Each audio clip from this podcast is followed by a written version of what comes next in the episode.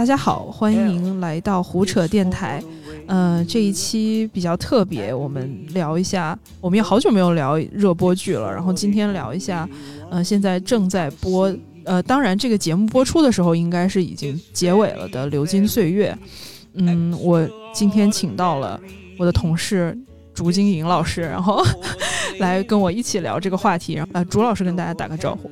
嗯，大家好，然后我是竹金莹。其实我小时候真的看了很多本艺书，这次《流金岁月》的话也有，呃，小小的看一下。所以今天对跟常芳菲老师来聊一下这个话题，太客气。嗯，那就直接来聊《流金岁月》吧。我不知道大家呃看的情况怎么样，因为现在已经播到尾声了。嗯，我们先打个分儿吧。啊，金莹，你给他打多少分？呃呃。因为我其实目前只看了前几集吧，所以我觉得可能，当然后面我大概结局是知道的，呃，所以我觉得也不太公允，但是我可能给六分，呃，十分的话，如果，嗯，就就两点五颗星到三颗星吧，如果五颗星，嗯，那我可能也会差不多是这个分数，因为我其实看了很多豆瓣给到一星，我觉得。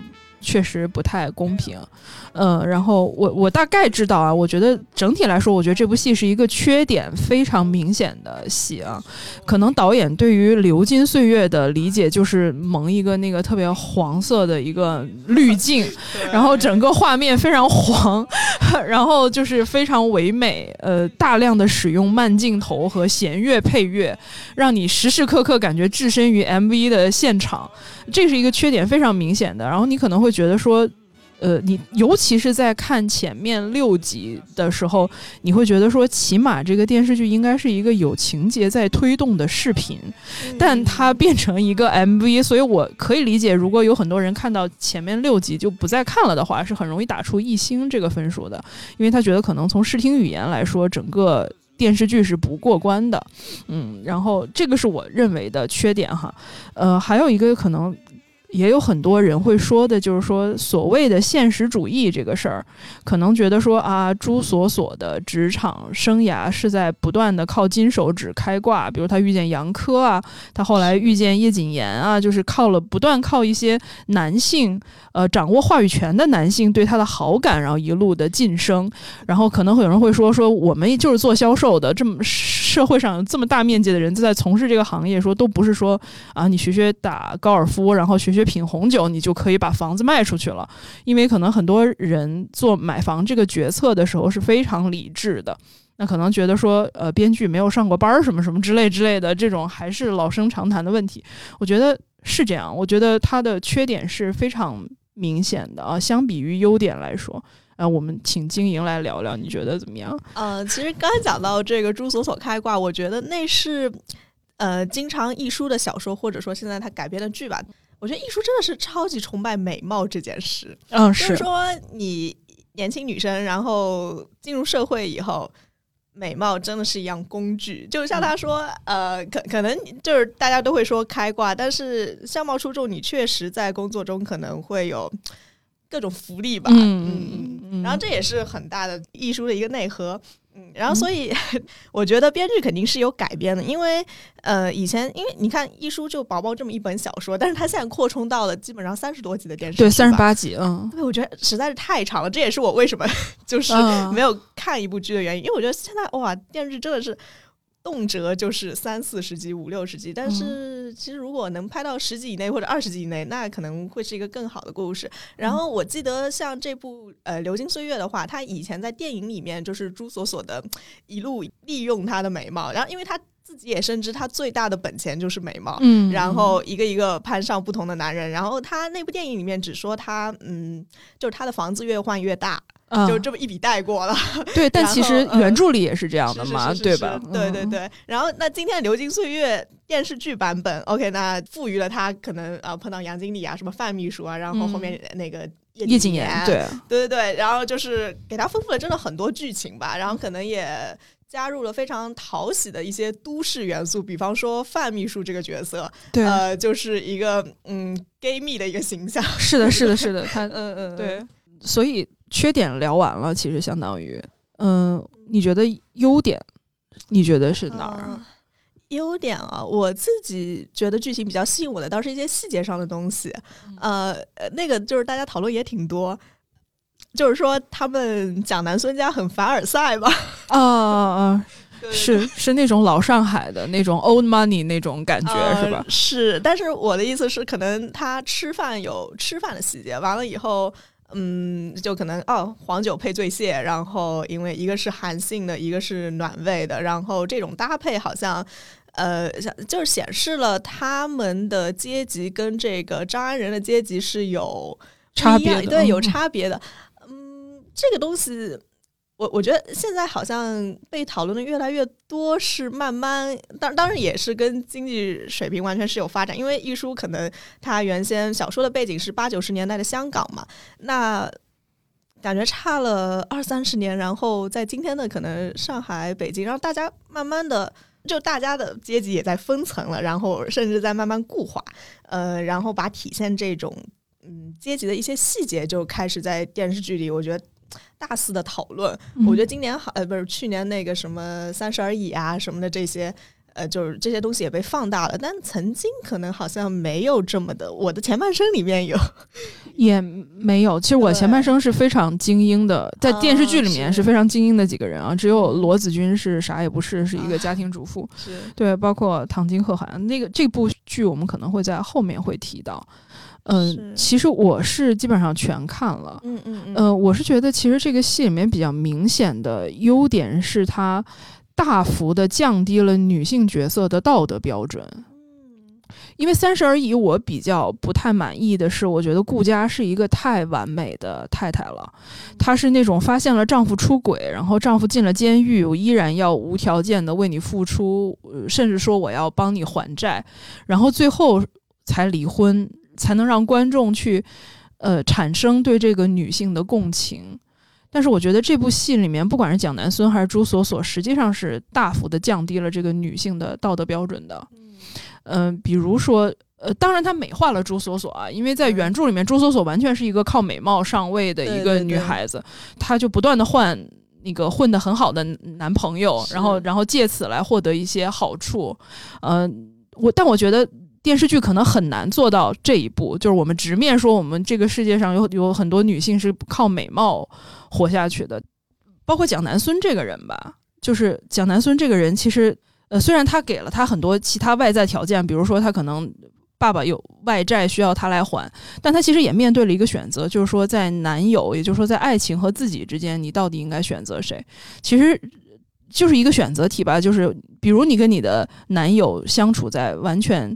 是竞争关系的公司里面，然后这个时候你的上司给你的任务是去挖角你男友团队的一个核心成员，然后如果你成功挖角了的话，就会给你升职加薪。这个时候，蒋南孙面对的选择就是我我是要自己去升职加薪，还是我去尊重我男友的梦想？最后他选择了自己，然后他把那个人挖过来了。呃，其实这个就包括有很多这种细节，其实女性是包括呃朱锁锁可能遇到了一个。男骗子，那个人其实就是一个司机。呃，面对就是对把那个马师傅的东西还回去的时候，他是很直接的说的，其实这个东西我是不必要非要还给你的。呃，当叶谨言跟他说我可以给你经济补偿的时候，他立刻就报了一个可能比这个礼物更高额的数字的一个金额，就他就没有把女性塑造成那种温室里的小白兔，说啊，我我视金钱如粪土。呃，之之之前在《三十而已》里面，女性大部分是这种角色吧，就是我要为了梦想，然后我钱不是我要考虑的。升职加薪不是我要考虑的，而而且在过往的电视剧里面，好像这种就是哦视金钱为粪土，甚至是偶像剧的那些女主的标配，就是她越傻白甜越能碰到高富帅。对 对对，这个确实是不成立的。然后，对我觉得一书的话，他至少呃会告诉你，比方说喜宝里面，虽然有时候他的价值观就也不一定就是大家非得认同，但是他会说啊，呃，你这个有人用钱砸你，你蹲下来一张一张捡起，就是跟。就是跟钱有关的时候，他说一点点自尊不算什么。对对对，他说跟你的生活、跟你的温饱相关的时候，对对对，就没有必要那么看重自己的自尊。对，但其实他是呈现了某种现实的，以及我觉得整体，如果整个社会对女性道德标准要求过高，其实对女性本身的生存也不太有利的，我觉得。然后第二个，我比较觉得它明显的优点是，终于有两个女性不靠爱上同一个男性来推动整个剧情了。我一直都很害怕，就是它会变成电影，因为我知道电影大概啊，对，有一个男生出现，对，有一个叫都喜欢，对，有一个佳敏出现，佳敏，对，反正就是我就很怕说啊，朱锁锁是不是跟蒋南孙最后又爱上同一个人，然后大打出手之类的，呃。包括我的前半生剧版里面也是说，呃，贺涵同时爱上了罗罗子君和唐晶，呃，这个我就当时我也觉得太容易了，就整个剧本会掉入到一种窠臼里，因为你觉得制造这个矛盾，你靠一个男性是大家非常立刻就可以理解的嘛？但我觉得这个没有这么去做，我觉得已经很。不错了，呃，是，呃，这个的确大家也都这么说，然后没有爱上同一个男人这种情节，然后另外的话，她们两姐妹之间的，就是两个闺蜜之间的，还是感情很牢固吧，嗯，这一点好像让大家还挺感动的，嗯，不过有时候我会觉得说，其实张爱玲笔下、艺术笔下，就是女性之间的友谊，她们也是很。微妙的，对，我觉得你觉得这层微妙它有体现出来吗？流金岁月，嗯，我觉得很难，对吧？就是就是张爱玲那种东西，或者艺术那种东西，如果说放到电视剧里面太难了，就那种微妙，大家很难 get 到。就是我觉得把女性之间的友谊表达出来，已经是一个进步。因为之前可能所有的电视剧都表现女性角色之间是互相竞争的关系，我不管是竞争一个职位还是竞争一个男性，那其实整个话语体系是在男性的那个那一边的，对吧？就是男性是主导，我来挑选，不管是挑选你的社会地位还是挑选做我的伴侣。但是这个戏里面能说我们两个人有那种牢不可破的友谊，我们要看到就是已经算是在进步了啊。当然，他可能又以他的营销方式可能又让人不舒服，就他可能希望。去蹭那种鸡圈的流量，对吧？嗯，这个也有很多人在诟病这个事情，说啊，大家可能保持着看暧昧的那种心情来了，然后结果发现哦，纯闺蜜这样，其实也是有很多人觉得失望。但这个是营销的问题。然后，呃，第三个，我觉得它的优点是它稍微体现了。还啊，可能归根结底还是在我之前说第一点吧，就它大幅降低了女性的道德标准。就是呃，在后期的时候，蒋南孙遇见了一次职场性骚扰，我非常意外，就是他是这样的方式去展现的。他他的直接上司对他进行了一个职场性骚扰。如果放在一般的电视剧里面，大家可能就会觉得女性我就辞职呗，或者我就去揭发呗。对吧？就是一般都是给女性这样两条解决矛盾的出路，但是他没有，他让蒋南孙跟那个他的直接领导私下去解决这个问题。然后因为蒋南孙有外债在身上，所以他去谈判了，他拿到了证据，相当于拿到了一个把柄，跑去跟你的老板说，如果你觉得呃不希望我把这件事情公开的话，你应该给我这个项目的合理的奖金。啊，就相当于是一一个利益的交换吧，一个轻度的利益交换，我还挺意外的，就是一个电视剧可以直接去讨论这件事情，然后，然后之后他会发现，最后公司还是知道了这件事情，但是是他的领导告诉的他的大老板，而他大老板最后的选择也非常有意思，他并没有站在任何一方。他站在了对公司利益最大的那一方，就是在有些情况的时候，呃，可能他的上司对这个公司是更有价值的，但他的老板说，如果你可以帮我拿下另外一个客户三年的合约的话，那我们就不开除你，我们开除骚扰你的那个人，就是他还是呈现了这个社会的我认为的某种比较真实的一面。对我跟你看法一样，就如果是这样子的话，其实我觉得。相当于呃，就是流金岁月呈现的这个情况是现实中更会发生的情况，因为每一个人都在利益交换嘛，可能很多时候不是真的要跟你呃诉诸法庭啊或者怎么样，对，呃，所以，但是我我我也明白，就你的意思是这种进步体现在了我们可以公开的在电视剧上这么展现，就是对，而且我好像不是那么政治正确，对我觉得是对观众的一种冒犯。和是对女性刻板印象的一种冒犯。你可能觉得，如果你遭受到了一种职场性骚扰，你应该挺身而出，或者怎么怎么样，或者呃，更方便的拍法，可能就是老板大义凛然站在女性这一边，说啊，我我帮你开除掉他。但我们都知道，说在职场上来说，对于一个老板来说，正义是没有办法，呃。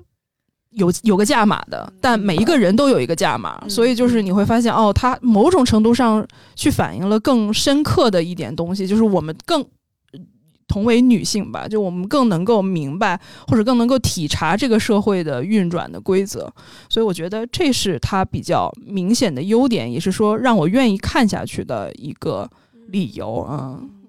所以你看，就是其实他这么呃真实或者说冷酷的 播放出这一部分的话，所以大家才会觉得哦，他跟以前不一样，然后我会愿意就是继续看下去，或者说，呃，他的讨论度也会更高。呃，这一点是不是也是艺术剧就是可能在这两年被改编的比较多的原因呢？嗯，因为艺术，我觉得它就是。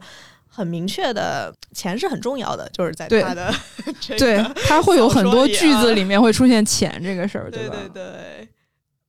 嗯，我之前有看到过一个故事的，呃，他说如何判断一个号称自己是女性题材的影视剧到底是不是女性题材？他说，首先要有两个以上有名有姓的女主角。她不能是那个路人甲和婢女 A 这样的，她一定要是两个女性的主要角色，她一定要有一个在谈论非与男性相关的话题的这样一个场景。然后我想说，不管怎么样啊，就这个标准确实很多电视是不成立的。它可能它号称说是一个女性题材，但其实完全的话题都跟男性相关。然后，呃，我觉得《流金岁月》在这个。角度上来看，它其实算是站在了女性的视角去看，呃，这个世界或者看个人的命运吧。嗯，我觉得这个是我觉得我还对他比较满意的地方，或者比较超出我预期的地方。我会以为可能又是一个我的前半生这样。我觉得这个剧起码比我的前半生和三十而已都再往前走了一步，呃，或者半步这样，就是它还是有它。在往前走的地方，嗯，我觉得接下来我们就防止大部分年轻人并不知道易舒是谁，我们来聊一下易舒这个人到底是谁。我觉得，哦，那可能年轻人更不知道了。他的哥哥叫呃倪匡嘛，就是。天哪！对，就是以香港那个时候来说的话，那金庸大家都知道吧？呃，就是武侠小说。然后倪匡就是写卫斯理系列，就是科幻小说的这个流行作家吧。然后呃，这个易书就是原先是倪易书吧？是吗？对，呃，然后他就是他把姓拿掉了，后来，嗯，对，倪匡的妹妹。然后他最流行的这个就是都市爱情小说。其实基本上有这个说法，嗯，台湾有琼瑶，香港有易书嘛。嗯，但是我觉得他们也代表了两种就是截然不同的风格。嗯，所以其实一书在香港文坛的地位，就是我觉得他在文学史上的价值很难说，但是至少他非常流行。然后他的文风也非常的有辨识度，呃，像现在香港的词人就是这个林夕、黄伟文，其实都都特别喜欢艺术，然后他们的这个粤语歌里面也经常会有呃艺术作品的一些啊题目啊，然后呃一些小说的一些京剧等等，就是他们都非常喜欢他那种他那。种描写爱情的样子吧，嗯。嗯，然后一书其实当年也是五十年代，就是他们家是呃。这个倪家是从上海，然后到香港的新移民嘛，当时也是五十年代的时候，呃，所以我觉得易书 也算是挺励志的，因为他至少是靠自己一支笔闯出一片天地的。对，嗯，我们要讲一下易书的三段情史吗？讲呀，你先，你先讲。好好，其实我觉得他还蛮叛逆的，就十七岁的时候喜欢上了一个画家嘛，他叫蔡浩全。对，嗯。呃，反正跟家里也是各种决裂什么的。两年后还生了一个孩子，就是蔡边村。对，后面然后这，但是那因为他跟蔡浩全也没几年嘛，然后就离婚了。然后这个儿子的话，老实讲，其实他也蛮狠心的，就十一岁以后好像再也再也没有见见这个儿子。对，然后这个蔡边村最后还拍了一部电影，就是找他，对，寻找母亲。对。他是挺狠心的，包括呃，包括倪震曾经写过一个随笔，是说他很怕儿子去找他，怕是问他要要生活费或者要钱这样。他还是个挺狠心的母亲，从这个角度看，没错，好像那是一段年轻时的错事一样。对他比比较避讳，嗯，对，而且好像说他后面还写了一部小说，然后意思叫妈还是什么的，然后他里边说啊，就是你父亲已经毁了他的一辈子，你还要毁了他的后半辈子嘛？就是我觉得。确实，嗯，呃，但但是他自己吧，我呃，因为一直写《明报》的专栏，然后一直当记者，然后当然啊，他也是这个，就是写小说嘛，写非常高产，现在有三百多部作品吧，更多了应该。对，对我我觉得他真的非常厉害。对，但我但我觉得这可能跟香港的背景也有关，香港就是一个嗯，二十世纪后半叶吧，你确实是可以靠写作来。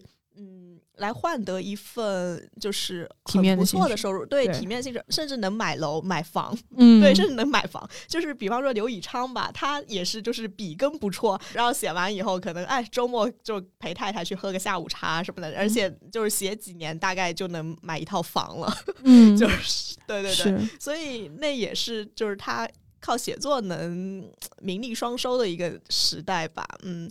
呃呃，再加上我觉得可能八九十年代啊，七八十年代那时候，香港是一个极度资本主义的一个社会，嗯，所以你看艺术笔下就是也会有各种呃，可能品牌的一些显露，然后包括他对他笔下这些人物的呃衣着啊，然后 吃穿品味啊，其实他都还蛮讲究的。但是，所以我觉得他的文字其实是一个都会的产物。对，是都会。好像扯开去了，再讲回他的感情。对，然后可能他跟这些嗯，也是经常呃游历在这个名利场里面嘛，所以他后面比较有名的一段感情是跟月华。啊，对，我们科普一下，月华，月华是谁？做时代的眼泪。呃，比较出名的，可能认知度较比较高的作品，他在《珠光宝气》里面演了岳峰，然后是蔡少芬的先生啊，也是一段老少恋。对，对，大家不知道可以去 百度一下。然后年轻的时候，就是他觉得月华是长了一种。那种好人脸，可能就是他笔下佳明的那种现实版的，对现实版佳明吧，就是啊温文尔雅，然后劝人向善那种，对对，这就是月华。然后然后艺术就爱上了月华，但是月华好像当时还是郑佩佩的男友，对，呃，郑佩佩他们是真的闺蜜爱上了同一个人，对。然后很扯的是，我看到说。有时候就是他们三个人一起出游嘛，然后他要月华就是也要送他回家，然后他还说自己有夜盲症，一定要月华送他上楼。嗯，对对对，书真的是 哦，对，然后就真的从郑佩佩手里抢过来月华，对吧？对，但是他这段感情里面，我觉得他虽然常常说啊，姿态要体面，姿态要大方，但是他自己的确在这段感情里面不怎么体面和大方。对，就是。报纸上都有报道，对吧？把月华的西装剪了什么的，嗯。然后这段感情怎么收场的？是是这样，就是因为后面郑佩佩就远去美国，嗯，也马上嫁了人嘛。但是跟先生好像婚姻也不是特别顺利，所以他写了一封信回来给月华。结果呢，就是被一书给看到这封信了。他竟然把信就是寄到报纸给公开了。那这个行为确实不太道德。然后月华也觉得你这样对人实在太过分，然后就跟他分了手。而且有时候他嫉妒的时候，就据说他把那个刀插在然后嗯床上月华的那个呃怎么心脏的位置。天哪！对，就很可怕。对对，然后他非常不理性。但是分手的时候，其实他据说，但这个就不知道了。嗯，有跪求月华，就意思不要分手这样。对，但最终反正这段感情还是就这么收了场。其实以很不好看的样子收了场。嗯嗯，但但最后的最后吧，他四十岁，其实我觉得也是有了一个好归宿。就他心平气和的嫁了一个港大教授。嗯，好像那句话怎么说的？他说好像，啊，他没有可能梵高的才华，没有游王的钱，但是个就是真心的一个知己。嗯嗯，因为我其实前段时间在听那个徐子东的《二十世纪文学史》嘛，然后徐子东就蛮有意思，他说这个女作家吧，基本上有两种命运，一种就是情路坎坷遇渣男，就是可能张爱玲啊，碰到胡兰成这种，就是都是这种。然后一种吧，可能其实就比较顺遂，一生都，然后他们也嫁的都是嗯学者居多，呃，比方林淑华可能。对，冰心这些就是顺遂一些，可能所以我觉得其实嫁给学者可能是一个不错的选择。是，然后一书这么精明，最后嫁给一个港大教授，我觉得就是也是不错的。后面就移民加拿大了嘛。对，对。所以其实他的感情就根本就他写的东西，其实跟他这个人的性格不是很一致。包括他跟倪震比较知名的是。两封信嘛，对，那两封信我小时候就不是，就我以前看，真的也是还蛮触目惊心的。对，就是你会发现啊，文人互相刻薄对方是可以非常刻薄的。对，你印象最深的是哪一个点？我印象最深，其实我一开始没有觉得一书写倪震是那么的刻薄，他无非就是刻薄说这个小孩子衣来伸手，饭来张口嘛，对吧？说我们大才子其实根本没有什么好不快乐的。好像倪震那个时候的人设是父亲对他太过严厉吧？倪匡是倪匡吧？嗯，是倪对倪匡对他太严厉吧？是对，其实是也是蛮宠的。然后，然后这个姑姑嘛，就一书就说这个倪震啊。就是从小念中学补习都是请全香港最好的这个数学老师什么的，然后车接车送，就意思对，就是他是个二世祖，然后啊，就是呃，大学去读书了都去佛罗里达这种度假胜地 哦，佛罗里达确实是度假胜地。对，然后他就觉得这个侄子，嗯，可能有点小才华吧，因为毕竟后面倪震啊，就也写点文章，嗯，对，对，等等的，但是他就揶揄他嘛，就。呃，说他二世祖这样，对，像你说的，可能我们大才子就从来没吃过什么苦，对。然后，但是这个倪震说姑姑吧，也是很很很可能就揭他伤疤吧，就是说。之前生的这个儿子，他一点都就是一点都不在乎。对，呃，现在好像后面就生的那个小女儿，就是好像日日捧在手心。对，他就是哦，对他四十岁的时候是人工受孕，跟那个港大的教授生了一个女儿。啊，我永远都记得倪震用的词是“老蚌生珠”，真的 真的非常刻薄。然后包括他去提他童年时候的事情，说好像是呃，他从国外回来要一个印章吧，然后。最后在家里面没有找到这个印章，呃，一书就以为是倪震拿走了，然后就把它用用什么用什么用一个什么类似于竹条的东西把他一顿暴打。然后他就哭，然后最后他小的时候就就就痛哭，又觉得很委屈。然后大意就是这个姑姑其实是一个性情很暴烈的，然后又不太讲理的这么一个女性的形象。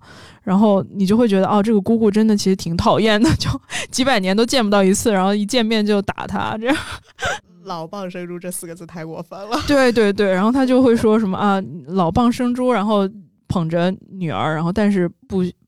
对儿子很差，嗯，家家有本难念的经，就是也是一段公案了。对 对对，就好险那个时候，呃，我们现在觉得说，哎，那个时候香港还有很多这种八卦和新闻啊，对，而且那现在的八卦新闻都已经变得特别无聊了，就是那个时候真的特别有意思。标题，对，还有这个呃，就是蔡边村说一书不见他嘛，然后倪匡也说啊，他也几十年不见我们了。啊，对，就他一书好像就是跟很多人都处不来。我记得好像是一个报纸，我忘了是《明报》还是哪个报纸的编辑、主编特意去跟自己下属说啊，我们确实是需要那个催艺书小姐的稿子，但是你就不要太惹他。意思就是艺术小姐不是很好惹，所以就她的性情在香港文坛也是很那个很出名的，跟她的小说一样出名。嗯，呃，你什么时候开始看艺术的？啊，我是中学开始的。其实初中、高中我真的就应该有看几十本艺术吧，但是我十八岁以后就没有再看艺术了。我也差不多，是不是？就是那那那一段过去了。对，然后有时候我我今天回想起来会说，会不会我就其实就是喜欢看这一类的文字吧？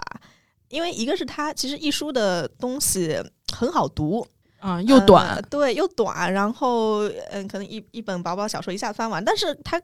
给你很大的快感，因为它的句子非常凌厉，然后一个句子下去就哇，就好像一针见血，然后你觉得好有道理。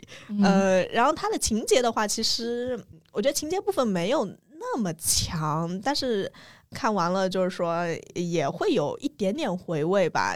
但但是我觉得这个。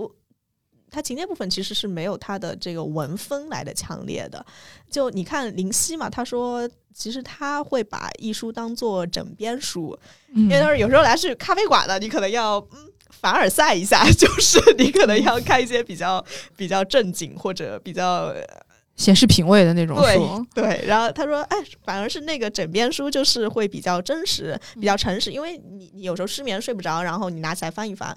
他说：“一书这部分的情节不至于让你彻夜读下去，就读到天光的那种。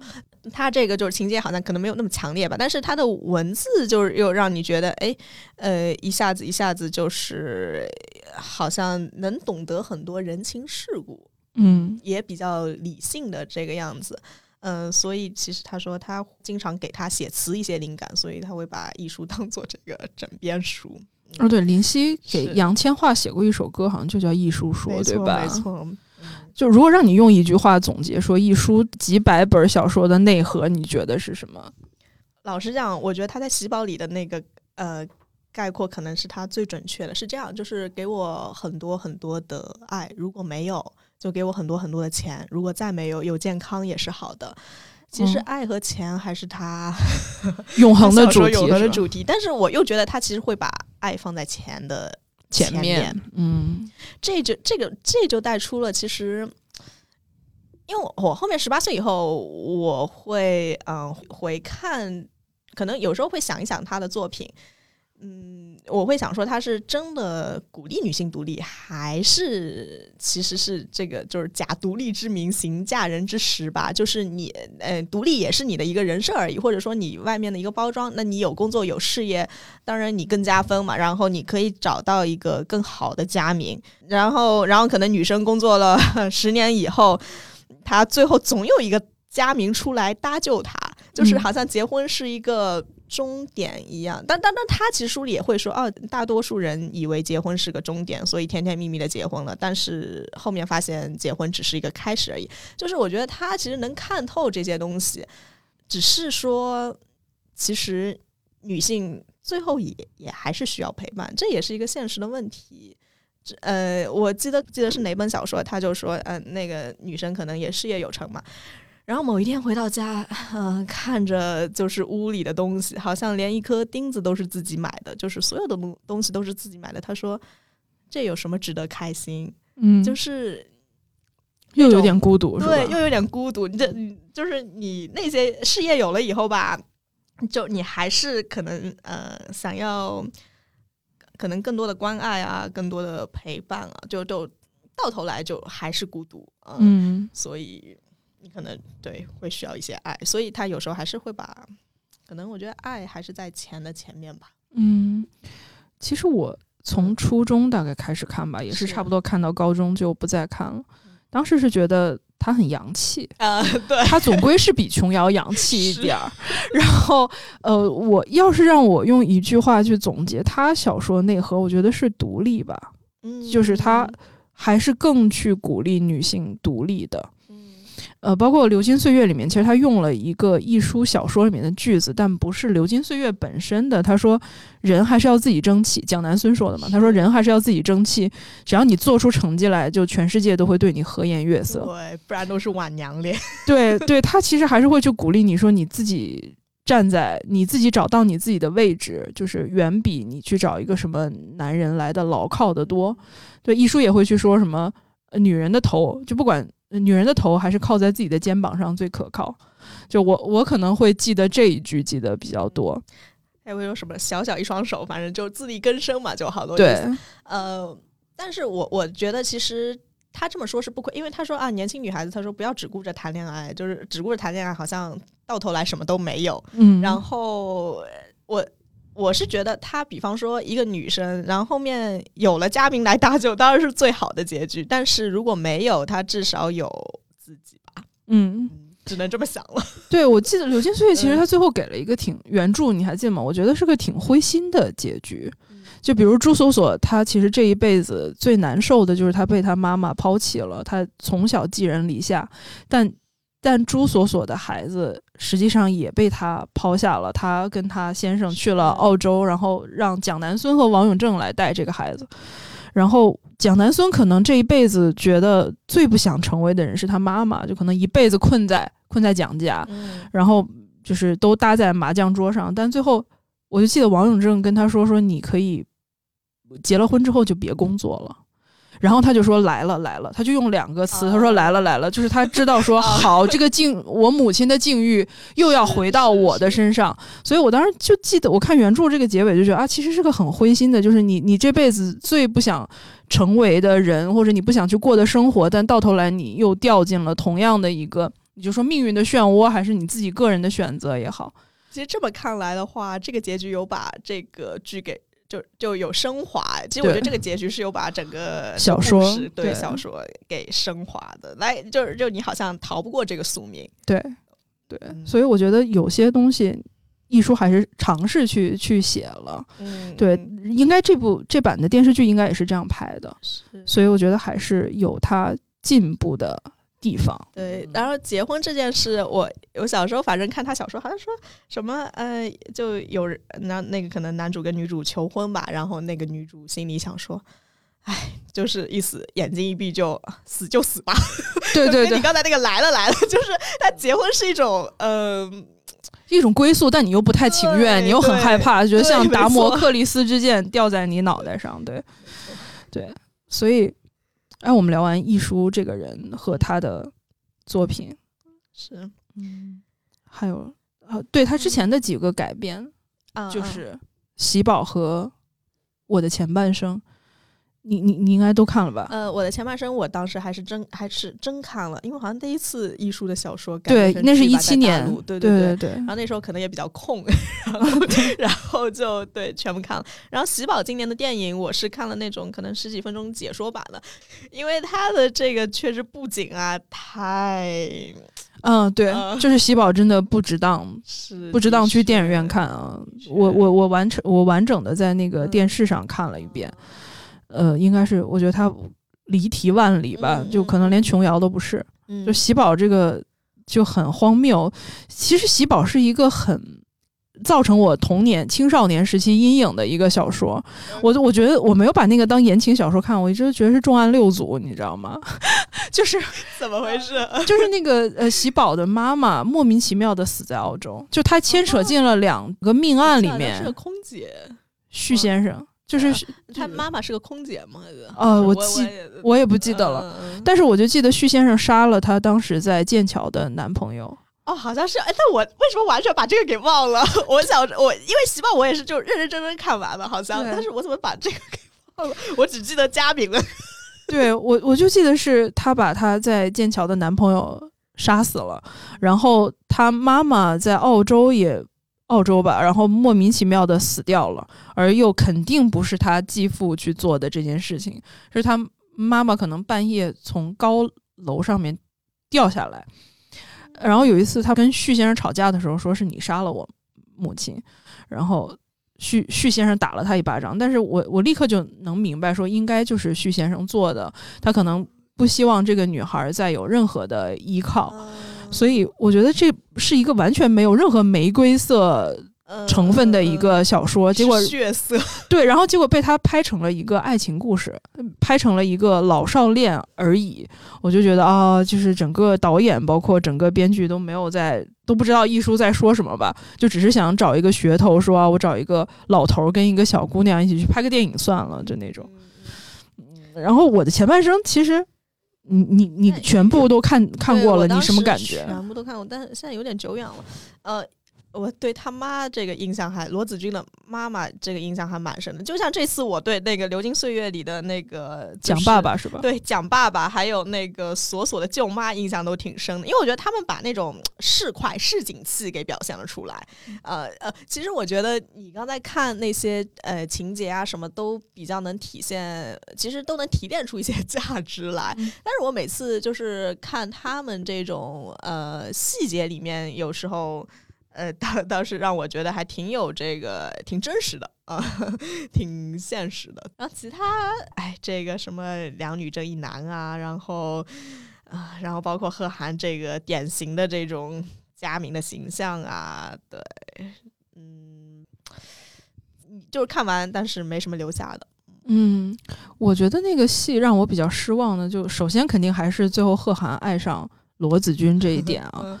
我不光是因为偷懒的原因，我觉得它其实是反映了某种创作的理念的。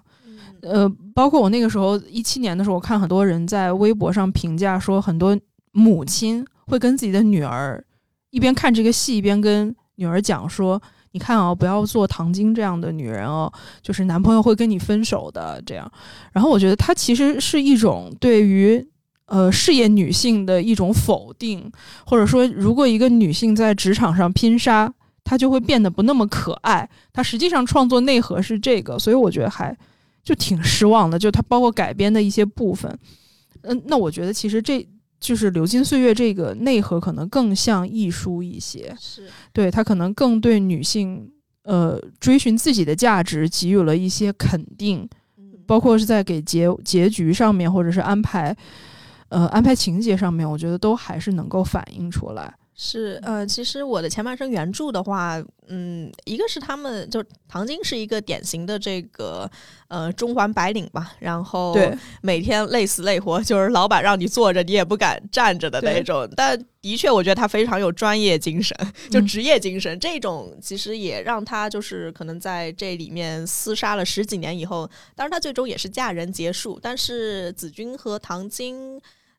就是 在男人方面是没有交集的，对对对，所以电视剧确实确实好像带出来一种价值观啊，对，像像你刚才说的，我觉得这个确实不太健康。然后呃，怎么说？我觉得他们各自有各自命运吧。然后可能唐晶她最后呃也有她的出路。然后我说原著里唐晶有她的出路。然后这个子君嘛，呃，因为他原著里估计也是这个，好像家人。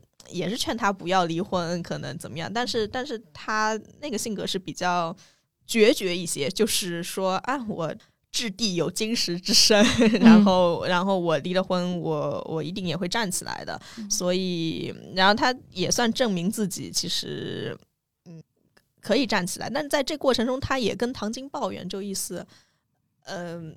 你看我找了一个文员的工作，你看你的办公室有多大的平米，然后惹得唐晶很生气。对，对我记得哦，对这个最后安排小说安排的其实挺爽文的，是说也是有了一个嘉宾，是说呃对，然后最后那个陈俊生还呃俊生还回来找他说有点后悔什么，然后当时俊生已经变成了一个二百斤的大胖子，然后跟子君说我其实后悔，然后不应该跟你离婚，然后子君还很那个。就是轻蔑的、自信的走开，这样。对，所以所以其实易叔也老说啊，最好的报复就是你自己变好，然后让他后悔。但其实我现在想想，这么样也很累。嗯，对，就是我们长大了之后就会觉得这样很累，但小的时候就觉得嗯，很很爽，对，很爽，很爽。对，对，就聊了这么多。其实，呃，近期其实有一批艺术作品的 IP 的改编。我还挺意外的，就是你觉得这个东西为什么张爱玲和琼瑶被淘汰了呢？嗯，琼瑶的话，其实小时候应该是我小时我们小时候的时候，那个电视剧挺多的，《还珠格格》啊，然后《情深深雨蒙蒙》那些都是非常流行的。对，然后但是现在已经很好笑的是，现在你会把它当成就是很搞笑，就很多一些。表情包是吗？对，会把他们当做很搞笑的东西来吐槽，就是而且包括《情深深雨蒙蒙》，舒缓已经成了渣男，对，杜飞倒是就是很让大家喜欢，对对，就这个这是你说我我我其实也说不上来，我觉得琼瑶，但是琼瑶我是真的好像没有看过她的书，我也没有，我也只知道电视剧嘛。对，呃，她电视剧里面这种人物的夸张的台词，然后好像 就人人都处于一个恋爱脑的状态。对，对他就是，我觉得琼瑶离开其实包，我们当时看的时候，我们是没有。那么强烈的价值判断的，我们当时看可能就看个高兴。但我仔细去回想，包括视频博主对对原来琼瑶剧的一些吐槽，我觉得背后可能是时代精神的一种转变。琼瑶其实的作品是爱情至上，就是不不论如何，爱情是排在第一位的。呃，我不管你是不是有妇之夫，他超越了婚姻，他可能超越了道德，超越了金钱。对吧？就包括可能费云帆会跟汪绿萍说：“你虽然丢了一条腿，但紫菱可是失去了她的爱情。”我知道听到这儿，可能很多人都会疯狂大笑，但这确实是琼瑶小说的内核，就是爱情是第一位的，是超越一切的。但时代精神变了，就走到今天，我们会知道说，爱情不是第一位的，就是爱情至上是在现在的人看来，这种时代脉搏看来，其实是比较荒谬的。然后这个时候，一书的作品，我觉得正好符合了现在的时代脉搏，就是不论如何，自己是最重要的，而不是爱情，不是别人，不是别人的身家性命，而是自己的身家性命是最重要的。你先把自己顾好，是对吧？嗯。但你看，我其实也一直就很怀疑他这份独立嘛。刚才，我目前也觉得，其实我觉得一书好像一直 太注重别人的目光了。就是说，你即使我自己要过得好，其实也是好像要做给这个世界看啊！我我过得很好，对他始终我觉得就是这是他作品的局限性，太注意这个世界周围的目光。但刚是刚才讲到琼瑶，这个的确是，但是我在想，他琼瑶的电视剧以前好看，是不是因为它的情节非常丰富？其实一书的这个作品的话，你说跌宕起伏。就有时候我觉得它更胜在这个外在的文字的这个表现程度上，它情节的颠倒起伏，说不定还真没有琼瑶那么的剧烈。对，因为他的价值观是这个，所以他会安排很多极致的冲突。就比如什么书桓同时爱上两个姐妹这样，你你现在就会觉得啊，渣男。因为我们现在会把道德放得更高一些，然后我们现在可能会。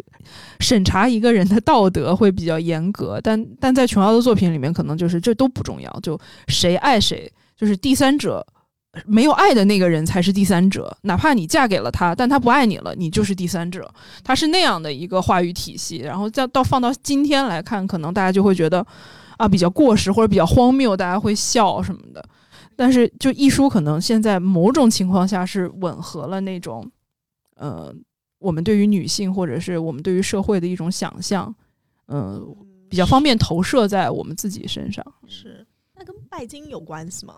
也有关系。对，我觉得我们前所未有的重视金钱了，已经。这个。流金岁月就是我上豆瓣看了一些评论什么的嘛，他们就真的是有很多评论会说啊，这个张安仁一出现就好像比王永正、王永正就好像低了一头一样。对，但但是我在想这是干嘛呢？就是我觉得张安仁有他自己的逻辑，他一步一步行事小心翼翼行事的风格。那王永正也有他的这个背景和逻辑嘛，但是。现在大家真的好像很崇拜金钱，就是王永正出出身好，好像什么都是对的。对对，然后可能蒋南孙哦，他哦这一点对我要说一下，因为在原著里面，他这个蒋南孙就是家境还家境还不错，家境好，但是也不至于说像这个电视剧里面时时刻刻强调他好像从小被宠的像公主一样。对，然后公主这两个字，真真的是让我非常。受不了是吧？出戏，我也是，我也是。嗯，对，呃，就好像哦，全世界围着他转嘛。然后，那那可能就是编剧想想要呃创造这样一个人设吧，跟后面的可能他一落前加到中落以后的这个形成一个对比。对，但但我觉得这个真的有点受不了。嗯，然后呃，然后刚刚讲到。什么来着？哦，就是就是聊现在大家对金钱的崇拜嘛。对，然后就好像意思，他们这里面呃剧里面也是，好像好像出身好，一切都是顺理成章；但是出身不好的话，你就有很多东西可以指责他，可能能指责张安仁哎小心眼啊，就是嗯，可能包括圆圆后面出现的一个张安仁的前女友，这个在那个原著里面不存在。然后这个女性也被刻画的非常讨厌啊，就是专门去破坏蒋南孙。我我可以理解，这样是非常性价比高的方式，对吧？你你通过一个非常讨厌的人来推动整个剧情的发展，对。但是其实你也能看出来，确实是呃，大家对于那种出身不好的或者没有完全没有没有办法随随便便成功的人是很苛求的。对，是带着那种苛求的眼光去看的。我觉得这也是能够看出来主创的创作意图，也是我觉得也符合我们现在的这种对，也是符合我们现在社会风向。对，所以我觉得这个可能跟当年的艺术，就今天的中国大陆跟当年的艺术也还是，当然全世界都这样。然后艺术以前的小说里面就就也会说，呃，可能可能里面的人物要移民去澳洲，然后然后他有一个对话嘛，他说啊，我要移民去澳洲，然后他说听说那里排华，然后他说哦，澳洲排华吗？不，他说全世界就是最排斥穷人。就而不是，而不是华人，对，就是全世界都是拜金的，但但可能八九十年代的香港的这种拜金主义更盛吧，然后今天在中国大陆这种拜金主义也极盛，对，其实当时他在香 度有不同，对，当时他在香港流行的经济背景是当时整个香港是呃在腾飞，经济腾飞的一个小龙嘛，对，然后当时它的 GDP 以每年百分之十的速度在上涨，然后大家都非常渴望。都会，然后香港当时包括整是整个内地的一个文化的风向标，就是香港文化是代表流行，代表前沿，洋气。对，然后所以大家都会向往说成为艺术笔下那么一个女孩子啊，就有自己的一个房子什么的。但是我觉得现在整个大陆也发展到说，我们渴望成功，我们渴望女性有自己的房子，或者或者是我们在这个社会搏杀出我们自己的位置。所以我觉得这可能也。就是为什么艺术就是这么流行？对照香港到内地今天的发展，我觉得是差不多的，可以做参照。是的，我觉得他其实。对于我的影响也蛮深，就十几岁的时候看嘛，然后他笔下的女主角永远都是哦白衬衫卡其裤，嗯，对，高频出现的词，然后就是很英姿飒爽。然后后面看《流金岁月》的那个电影版，然后张曼玉演的蒋南孙也是那样。对对对，我印象最深的一个画面就是说他那个毕业以后第一天去中环上班，然后就穿着这个就开了几颗扣子的，然后这个白衬衫，然后完了以后呃卡其裤，然后就昂昂然那种去上班，然后。后不知人间疾苦的那种样子，然后那那一身上班 look，然后就是影响我真的非常深，然后我就幻想说，我哎，我第一天上班是不是也应该这样？对 对对，他确实影响了一代人的审美，其实对。对，嗯，啊，然后我们其实讲到琼瑶和张爱玲，张爱玲还没有讲，啊，好，你你先说张爱玲，张爱玲哦，张爱玲的那个《半生缘》新版《半生缘》，想必大家也都有所耳闻，呃，那个。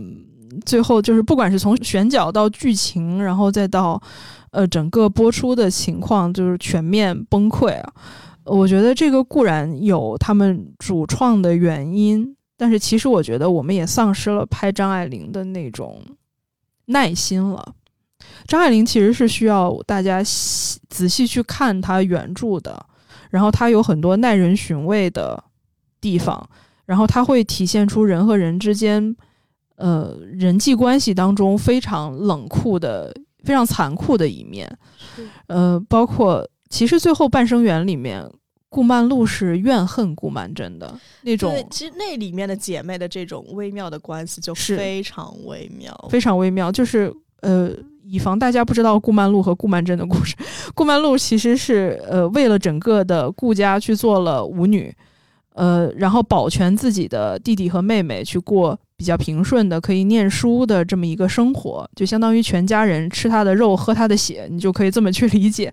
然后顾曼璐本来是没有任何怨怨言的，但是他发现他自己家里面的人，一方面用他的钱，一方面又看不起他这个人，他的职业，然后包括他的弟弟，可能也对他有一些呃怨怼。但是顾曼桢就是好好的、清清白白的一个女孩，然后一个大学毕业生进了工厂，到最后他们两个人之间的矛盾爆发是在她发现她自己的初恋男友其实是爱上了顾曼桢。呃，最后他就决定，顾曼璐的人生也面面对很多痛苦，比如她嫁了一个并不喜欢的人，祝鸿才。祝鸿才是当时她不得不嫁的一个人。呃，最后她觉得她需要有一个孩子，谁来为她生这个孩子呢？她选中了她自己的妹妹，就相当于是那个场面，我一直都记得，就是说顾曼璐在洋房里发出一种狰狞的大笑，就是他知道了自己的妹妹可能被祝鸿才强暴了。就是它其实是人性当中非常残酷、非常黑暗的一些东西。我觉得我们丧失接受这些东西的能力，你觉得吗？我觉得某种程度上，大家都只是想放松，就不想去看这么残酷的东西了。确实是。其实张爱玲非常冷，他这种冷真的是冷。其实一书有时候我还会说，它可能是一种都市童话，它最终还是可能给你一个。童话的结局有出路，有怎么样？尽尽尽管里面有算计，有怎怎样，但大部分是美好的。对，大部分是美好的。嫁到了就是一个样貌修养都好的佳明，而且知情识趣。嗯，对对，呃，但张爱玲的这种，其实即使嫁人了，就也也是不开心的。比方说这个呃《倾城之恋》吧，就是白流苏最终得偿所愿，嫁到了范柳园，但是她说。呃，柳园现在也不跟我说一些调笑的话了，他把这些俏皮话省下来给旁的女子听。呃，但是呢，他又生出了一点好像安全感，因为我终于是他的太太了，我就是他终于把我当一个亲人看了。嗯，但是其实这依旧是一场不那么圆满的婚姻。对对，然后像刚才说的，其实我觉得《半生缘》是一个比较，算是我觉得情节比较狗血的，对，已经算非常跌宕起伏的，跌宕起伏的，就张爱玲作品里面的这个作品了，对作品，对。然后最冲突的这个戏剧的情节嘛，对这种残酷，其实的确，我觉得现在好像观众很难接受，他们只愿意看一些。就是如果女如果主角受到了伤害，她一定要在几集之内完成一个反转。我我这是我最近就是这是我最近两年看剧的一个心得，就包括《延禧攻略》就这种剧，包括职场的一些剧比较火的，就是或者是能够引引起大氛围讨论和传播的，其实都是一些爽剧，就一定要爽。我我我如果是主角的话，我不能是那种一直。呃，逆来顺受、谨小慎微的啊，我我我如果受到了伤害，我一定要在五集以内，然后获得一个报复、一个反转。而你会发现，大量的剧都是这样的。而张爱玲的那个小说是没有这种什么正义战胜了邪恶，没有什么主角光环的，你改编起来难度就会非常大，也没有什么可上热搜做传播的，对吧？你就说什么范柳园娶了白流苏，这个东西也不会上热搜，就是大家都不太会。把目光放在这些事情上面了，什么关注一下个体的悲剧命运，或者人和时代的关系，我觉得都不是了。是我，我觉得现在只有可能，给张爱玲拍电视剧是更难了。我觉得，如果跟电影还有点联系的话，如果电影就是企图拍出他的一些呃一些情节，或者说他的一些内核的话，反正许鞍华是一直一直一路都在尝试。对，半生缘。嗯不管怎么样，我觉得许鞍华的《半生缘》已经算是最接近《半生缘》的。他那个选角真的是非常的对精确，精确。黎明是不是？对黎明啊，然后然后吴倩莲是这个葛优，对他笑起来像老鼠，不像又像不笑又像猫什么那种。对，所以就是我觉得我们已经失去了琼瑶和张爱玲的那种社会的。氛围的确，但张爱玲就再多说一句，我觉得她其实更难的也是她的文学性很难改编。其实这也是我之后，其实十八岁以后就没再看艺术，但是我觉得张爱玲是好像越看越有味道，越看越越有味道。就有些有些篇章，尤其是其实你第一遍和第几遍翻，就会有点，就真的会有不一样的感觉。嗯呃，比方说，其实它这个封锁吧，那也很难吧。对，都很难拍。是是，嗯，是，呃，然后另外，就我觉得是张爱玲这种细节，还有心理活动，还有这种观察是很难拍出来的。呃，比方说，金锁记吧，就是啊，金锁记肯定非常难拍。对，然后这个七巧好像，呃，就就他那个小叔子来了嘛，但是他他喜欢他，完了，呃，哎，我这个故事好像也讲不 清楚，对，又很难。对对对，他很多描写就是说，呃，他这个就把汤给打过去，然后这个汤淋淋沥沥的滴下来，然后一滴两滴，像像好像一百年、一千年，就是就就这种东西确实很难拍。然后还有他这种。就是观察入微的这种这种东西，可能也比较难以像像董桥说，他觉得张爱玲像鬼，就是他一个个好能钻到人的心里去描写他的心理活动啊，或者说就。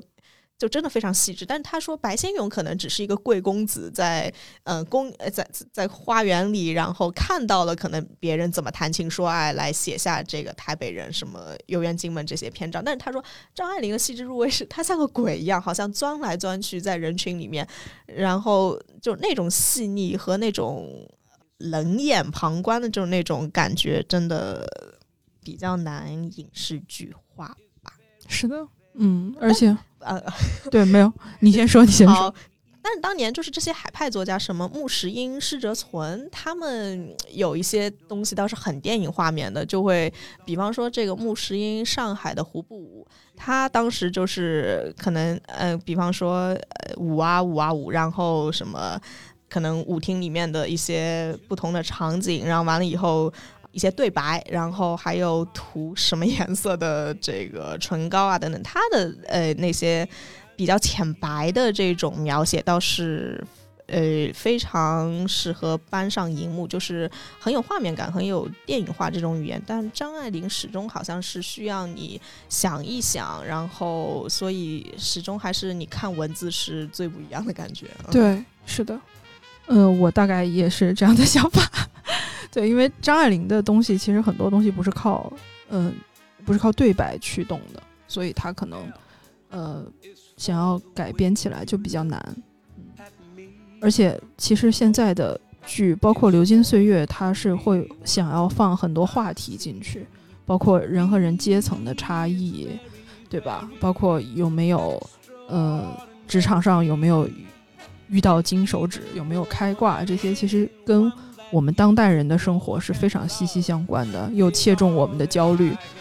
但张爱玲的东西可能很难去切中我们当下的这个时代的焦虑了。然后，所以很多影视公司是不会尝试去做这样的拍摄，他们觉得太冷了，时代也太远。对，对，好，那我们今天的内容就差不多了。呃，不知道大家对。一书张爱玲或者琼瑶有没有什么更喜欢的作品？然后欢迎大家来到评论区跟我留言。嗯，结束吧。然后下期再见吧，大家拜拜。来，今年跟大家拜拜。哦，好，大家拜拜。谢谢收听。好的。